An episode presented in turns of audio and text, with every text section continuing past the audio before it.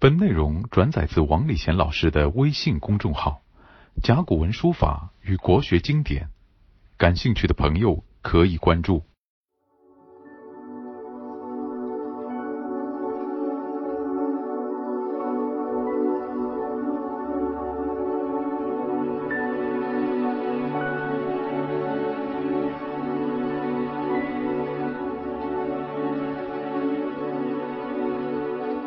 接下来呢，我们讲《论语》。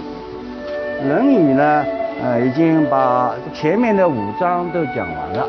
今天呢，讲第六章。第六章的名字呢，叫《雍也》。那这个题目呢，和第五章一样的，都是用整章前面开头的几个字做题目。第五章叫公冶长，公冶长是他的学生，后来又成了他女婿。那么这里的雍呢，也是他的一个好学生，比较好的学生的一个，他叫冉雍。那么冉雍这个人呢，很有水平的，在孔子看来，他的水平呢，达到一个什么程度呢？达到可以称王称帝的那个程度。嗯，给他一个国家，他一个管理很好；给他一个大单位，他也可以做头。他能够把这个事情搞得有条有理，而且呢。啊，人事关系都处理得很好。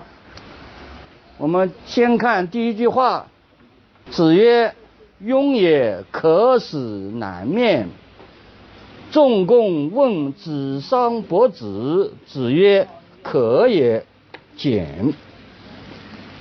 仲公曰：“居谨而行简，以令其民，不亦可乎？居简而行简，吾奈太简乎？”子曰。庸之言然。这一大段呢，是孔子和他的学生冉雍的一段对话。首先呢，我们看看雍也，就是冉雍这个人啊，可使南面。南面呢，我要讲一下。这个南面呢，不是南方这个意思哦。南是一个动词，朝什么方向的意思？朝南面那个方位，这叫朝南。那么中国人的朝南啊，他的意思不像我们今天的很简单，他就是称王称帝的意思。那么我们中国呢，古代易经呢就讲过这句话：圣人南面而听天下。就是啊，有高尚道德的人啊，他不要动脑筋的，也不要呢还很忙碌的，他就朝南一坐。天下就治理好了呀。上面还有一句话：“向明而治”，就是因为我们中国这块地方呢，它是处在北半球，太阳都是在南面，所以对着南面呢，也就朝着那个明亮的地方，所以向明而治啊。那么也就是作为帝王的话呢，他一定要朝南坐，然后对着太阳的。那么有了这个以后呢，我还要介绍。这个我们历史地理学的一个名词，历史地理啊，和我们今天正好相反。我们今天呢拿张地图来看的时候呢，它是上北下南，右东左西。但倒过来，我们中国古代呢不是这个习惯，你必须要从北往南看。如果从北往南看的话，你要倒过来，结果产生什么呢？就是左东右西。这个一定要搞清楚了，不然你就对我们中国古代的许多名词搞不清楚的。比如说，我们说以前说这项羽啊打了败仗，他无脸见江东父老。那么江东在哪里呢？江东从东晋开始，宋齐梁陈，他们江东呢就是江左。所以我们常常讲，我们上海这个地方，江苏这个地方叫什么？这都叫江左。那么，如果西面的话呢，我们有一个地名叫陇西，陇山的西面就叫陇西啊。在陇西，它又叫什么？陇右。那为什么陇右啊？因为你坐北朝南以后呢，西就在你的右手边。好了，那么子曰：“雍也可使南面呢？”意思说，孔子说啊，说是我们这个学生冉雍啊。请他来出来主持一个国家都没有问题，所以才能很大。那么这个时候呢，仲弓问子上伯子，实际上仲弓呢就是冉雍，冉雍呢字仲弓，他呢就问了一个问题，问那个孔子啊，说是子上伯子这个人怎么样？所以到这里呢，我们就可以简单的来把这个第六章呢概括一下。第六章和第五章差不多，他都是借对他的学生的为人处事的修养评论，以及对当时他所知道的那些人物的修养德性进行评论，来阐述孔子对一个人在学问方面应该达到的标准呢。做一个说明，第六章也是这样，不过更具体一点。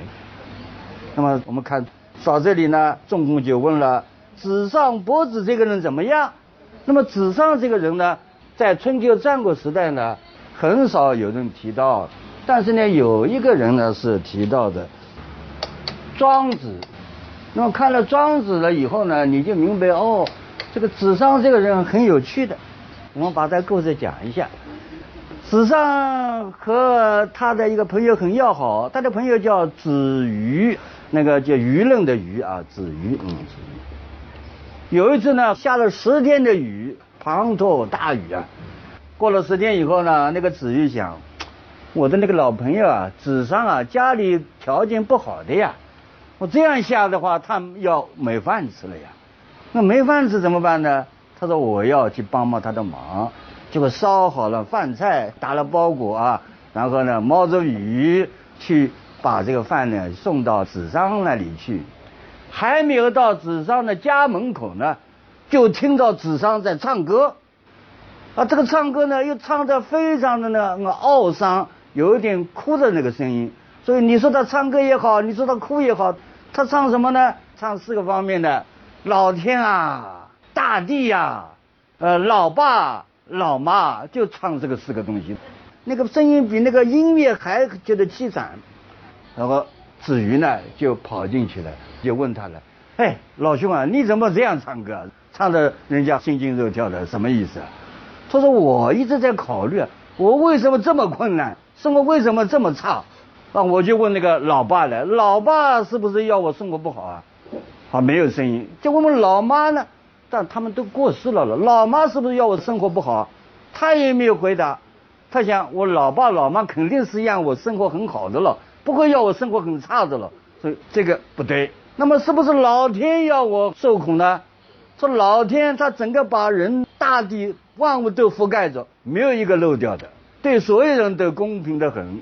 天无私福，他不是专门照着你，专门照着他，他所有人都照着。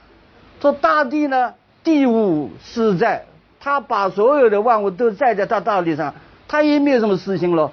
哦想了半天，既不是老爸老妈要我这样，也不是老天和大地要我这样。哦，想了半天，我想不出名堂来，算了吧，我就是命该如此。好，把它画了一个句号。那么这是庄子里面给我们介绍的纸上的处理和思维的方式。有了这个以后呢，你再看孔子下面的回答呢就有道理了。前面是仲弓问子上伯子，子曰可也。这个人还好哎，啊，没有什么不好的地方。但是呢，他下面一个简，就这个人啊，想法处事太简单，这就是对那个子上的批评呀。所以我刚才讲的，他整个这一章就对人物的行为、思维方式的品评呢，来看你修养啊，你的学问达到什么程度呀？好，孔子呢给他一个评论，这个人处事思维过于简单了，没有考虑，比如说你这么样困难，你自己动动脑筋，什么道理啊？肯定有道理的呀，他不管，就是命就完了，很简单。好了。那么重工呢？刚才讲过了了。孔子说他庸也可使难面的话呢，那么这个人很了不起了，他处理问题、思考问题都非常的到位的呀。所以仲弓呢就提出他的不同的想法。仲弓怎么说呢？仲弓曰：“居谨而行俭，以令其民，不亦可乎？”居简而行简，吾乃太监乎？那个太呢，他写个大字啊，但是古代大和太是统一的啊，在这里都太啊，吾乃太监乎？我先简单的解释一下。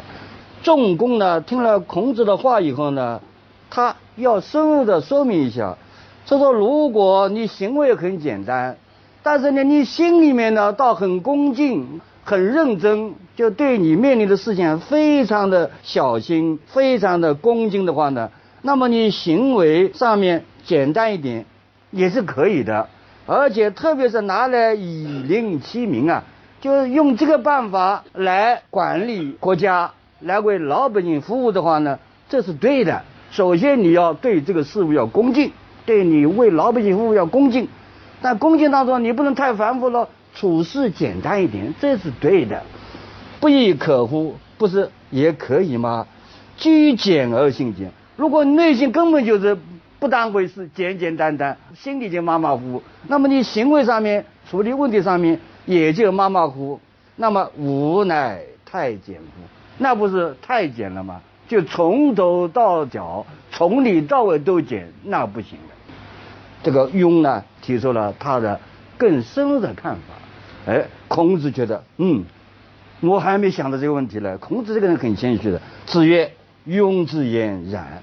用对我这个话重新进行深入的阐释一下，说的对。那么在这里呢，我就可以介绍孔子的一个学生啊，很有名的叫密不齐，静谧的密啊密。这个密不齐呢，他又叫子建。子建这个人呢，到上府去做官，上府是一个县，做第一把手县长。那做第一把手的时候呢，你看他。从来也不到外面走动走动，坐在堂上弹弹琴，说弹明琴而治，啊，哎，就是弹琴就可以把事情做好了。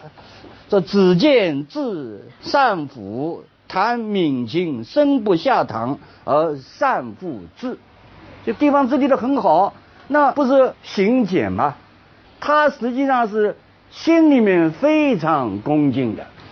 所以孔子呢，有一次呢，就碰到他呢，他就问了，他说：“我听人家的口碑啊，说你在这里治理啊，这里的老百姓都是非常开心啊，对你非常的有好感，这什么道理呀？啊，你怎么来搞的呀？”他就很简单的回答了，说：“我这个人啊，在这个地方，对人家的老人当自己的老人，对人家的小孩当自己的小孩。”如果是孤寡之类的话呢，我一定呢就认真的去帮助他们。如果有丧事，我也很认真的处理。我就这样来搞的呀。孔子说：“你这个做法呢是好的，但是呢好像太简单了啊，所以只有一般的人能够呃拥戴你。”他说：“我还可以进一层啊。”他说：“我呢有三个老人啊，我把他当父亲啊。”他找了三个帮困对象是吧？还有五个比我大的，我就把他当兄长呀，来侍奉他们。还有呢，就是我找了十一个人做朋友啊。为什么这样呢？他说我找三个年老的人当自己的父亲来看待，我是来教这个老百姓孝道呀。我不是找了五个比我年长的当做哥哥呢，我就教大家气道呀，就是同辈之间要谦虚呀，孝悌嘛。还有我有十一个朋友，为什么跟他们交朋友啊？我是给大家一个榜样，就是朋友之间大家都要互相学习。哎，孔子你这个比刚才讲的高一层了，所以很多人呢会跟着你的。这还不够啊！那么那个密不齐呢，他又讲了，他说我这里我找了半天，有五个人比我还闲，我就恭恭敬敬的把他们作为老师来看待的。非常的认真，什么事情都请教他们，所以他们呢都给我以帮助。正因为如此的话呢，所以我这个地方搞得很好呀。孔子说：“哦，这个程度你很高明，怪不得你能够把这个善抚啊搞得这么好。”那么联系我们刚才讲的啊，这个力不齐啊，能够坐在堂上不下堂，弹弹琴就把这个地方搞好了，这是你看到表面呀。他实际上对这个事情非常的恭敬认真呀，内心恭敬，所以呢，他什么都搞好了，他不要动脑筋了呀。这就是仲弓所讲的居静而行俭，特别是用这个办法来面对老百姓。那老百姓你不要复杂呀，但你心里要有老百姓。关于这个林字呢，我在这里呢来说一下了。甲骨文这个林呢，它是右面画一个人，左上角呢画一个眼睛。那么眼睛呢就是面临了下面呢画了往下滴的水滴啊。那么这样一来的话呢，哦，这个字本身声音符号也在里面，就水往下淋嘛。那么你往下看了，所以这个字呢用在这篇句子里面是很通的，以令其名啊。你面对你老百姓啊，那你应该怎么样呢？那就心里面要对他们有恭敬。那处事的时候你不要复杂，老百姓很怕复杂的，你简简单单的啊，用几条那就完了。所以就搞得很好，因为他搞得很好了，所以后来呢有了这样一个典故：上府情。凡是讲到上抚秦，就是这个人做这个地方官员做得非常好。那个杜甫呢有首诗叫“城满来芜征，唐衡上抚琴”，什么意思啊？前面那个“尘满来芜征”啊，就来芜这个地方呢，以前有个官员，这个官员呢，他对他的隐私啊根本就不当回事啊，他的炊具都长满了灰尘。下面呢，唐衡三抚琴呢，哎，堂上面有三抚的那个琴放在那里，那就是心里面有老百姓，但是处事很简单。那么这杜甫呢，也对他很高的评价啊。到这里呢，我们就知道这个庸呢，确实是很有能耐的。他对问题的思考呢，好像又比孔子还深了一层。居静而行俭，以令其民，不亦可乎？居简而行俭，乃吾太监乎？所以你的俭要分两类，心中很认真，那你的俭是对的；心中根本不当回事，你再俭就太监了。孔子就说了，对的，庸之言然。庸也呢，这一章呢，一开始就介绍他一个学生啊，很好的啊，道德修养和能力都很强，但是呢，孔子最感兴趣的。排在第一的那个学生谁呢？是颜回，所以接下来马上就把颜回提出来，借鲁哀公的话来提出的。我们往下看啊，哀公问这个鲁哀公呢，就问他说：“弟子孰为好学？孰就是谁了？你的学生当中哪一个人是好学？”孔子对曰：“有颜回者好学。”不迁怒，不贰过，不幸短命死矣。今也则无，这个无呢，他是写一个灭亡的亡，但这里读无啊，今天没了。未闻好学者也，就讲到这一段段话。那么这里呢，我要强调的是好学两个字。好学不是我们现在做学生的，小学读到中学，中学读到大学那个好学啊。啊，那就跟着跟着，每天那个做习题啊，这个好学不叫好学的。孔子的好学是另外一回事，他是讲为人的修养，就是他所谓的做人的学问。做人的学问的话呢，他不是理论的呀，就是学了就做，做了以后呢，再看看你哪里不够，不断的反复的实践，把你的做人的修养提高呀。所以这是好学，不是我们今天做数学题啊，做那个什么题目的那个好学。所以这里呢，孔子说的有颜回者好学，他凭什么说他好学呢？孔子有一段话对他的评论的。孔子曰：“回有君子之道四焉，有四方面的君子的道德。首先强于行义，这个强呢，就是非常努力啊，非常认真，非常积极的。凡是这个事情和义有关，他就非常努力的，非常积极的去做。”第二个，弱欲受见，这个弱呢就非常谦虚啊。人家提出批评，他不会说哦，我蛮好嘛，你批评的不对。你凡是批评来，他都非常的谦虚的接受，就弱欲受见。第三，疏于待入，啊，非常的那个担心，非常的害怕。怎么一碰到人家提出待遇的时候，他就觉得不舒服了，最好不要提待遇的问题。啊，圣欲自身。但是他对自己人生修养呢非常谨慎，每一点他认真做到。孔子呢提出这个四点，那么我想一个人生能够做到这一点，那就很了不起了。那么他为人处世之道，修养到什么学问呢？孔子对他特别的推崇呢。我举个例子给大家听。有一次，孔子呢和他的学生在城寨之间呢受阻了，被人家包围起来，七天没有饭吃了。结果呢，他那里子贡很行的，他就想办法搞了一点米来，啊，请那个颜回呢，他们一起烧粥。这不，这个地方也不是好地方了，这个屋顶也破了，所以颜回在这烧粥啊。子贡嘛，他在外面看到，咦，我们都没有吃了，这老师也没吃，什么？他舀了一瓢就自己吃起来了呢，不开心了。据说呢，他就向老师汇报了啊，这孔子啊，你说这个颜回很好很好的。你看他就不可信啊！我辛辛苦苦弄的点米来，我也没有吃啊，大家都没有吃，你老师也没有吃，结果他烧的时候自己先吃了。孔子说：“慢，我对他有充分的信任的，我来具体的来了解这个情况。”他把那颜回叫过来。那孔子这个人呢，确实是那个水平很高，他不会直接说你怎么好吃粥啊？怎么吃？他说我呢，现在呢有一桩事情，好久没有祭祖了呀。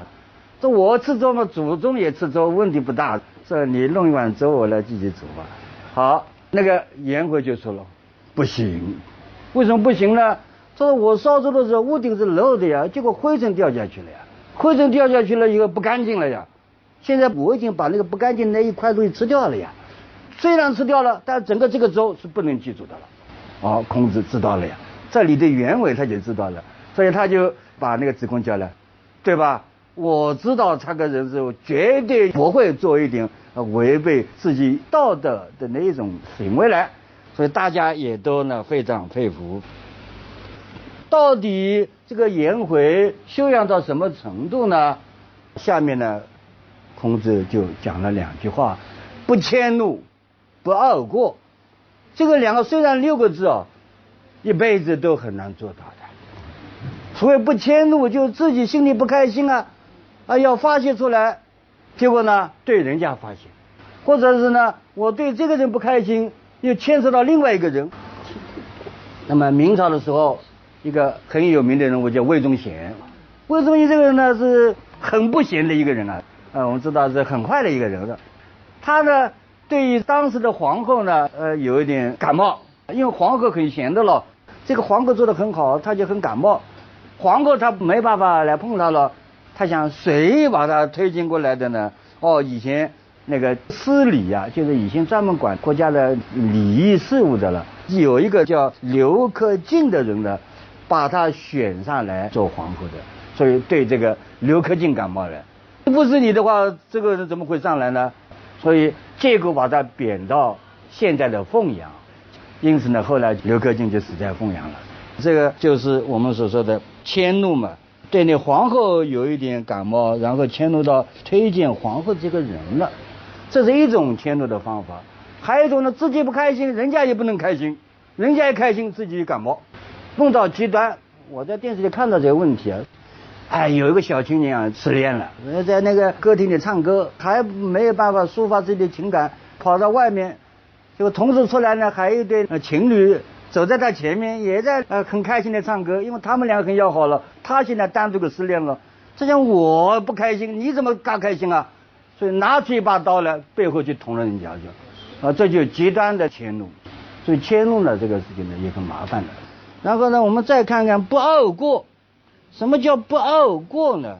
就是如果你有错误的话呢，你不能犯第二次，这一点很难的。大家不要以为有我犯错误，我知道了我就改了，不会改的。比如我们最简单的想减肥，不要吃的太多。哎，你会讲今天算了吧，到明天呢？哎，明天也算了算了，这样子来了，就好像抽烟一样的，我要戒烟了，但是哎，今天再抽一根吧。他永远这样的。清代有一个叫陆龙奇写了一篇日记，叫《三鱼堂日记》。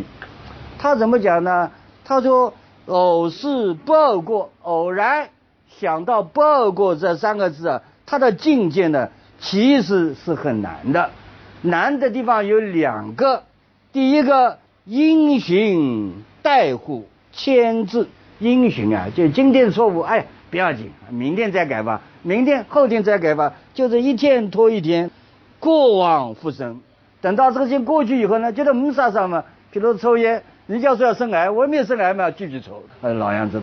所以他说这个是容易产生的那个过往复生。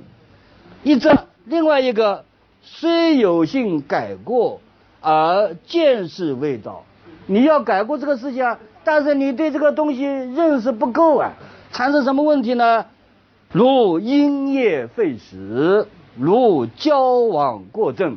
就你改是改了呀，这改的不到位呀，因业废食。呃，比如说我吃了鱼，哎呦，鱼把那个喉咙卡了，哦，这个是错误，以后从此不吃鱼，那不是交往过正，你犯了第二个错误。第一个你因循守旧啊，马马虎虎过一天算一天，结果过了一段时间你忘了。还有一个你交往过正了，于是乎呢也不到位。好，孔子讲有颜回者好学，这个人。学了就做啊，用行动来提高他的修养，所以他是很好学的。他有两个人家做不到的：不迁怒，不贰过。不幸短命失矣，很可惜，年纪轻轻死掉了。因为他二十九岁头发就有白的了，三十一岁就死了。所以我们常常讲，一个人过于聪明啊，好像总是有一点很麻烦。这寿命不很长，但这一次说明了，我们就不去讲他不幸短命而死。今也走，现在呢没有了。他不是说没有人不肯学，是好学，就是不但用行为来提高自己，这种很少了。因此呢，未闻好学者也。我现在呢很难听到有一个像颜回这样好学的。我们稍微休息一下，好吧？本内容转载自王礼贤老师的微信公众号《甲骨文书法与国学经典》，感兴趣的朋友可以关注。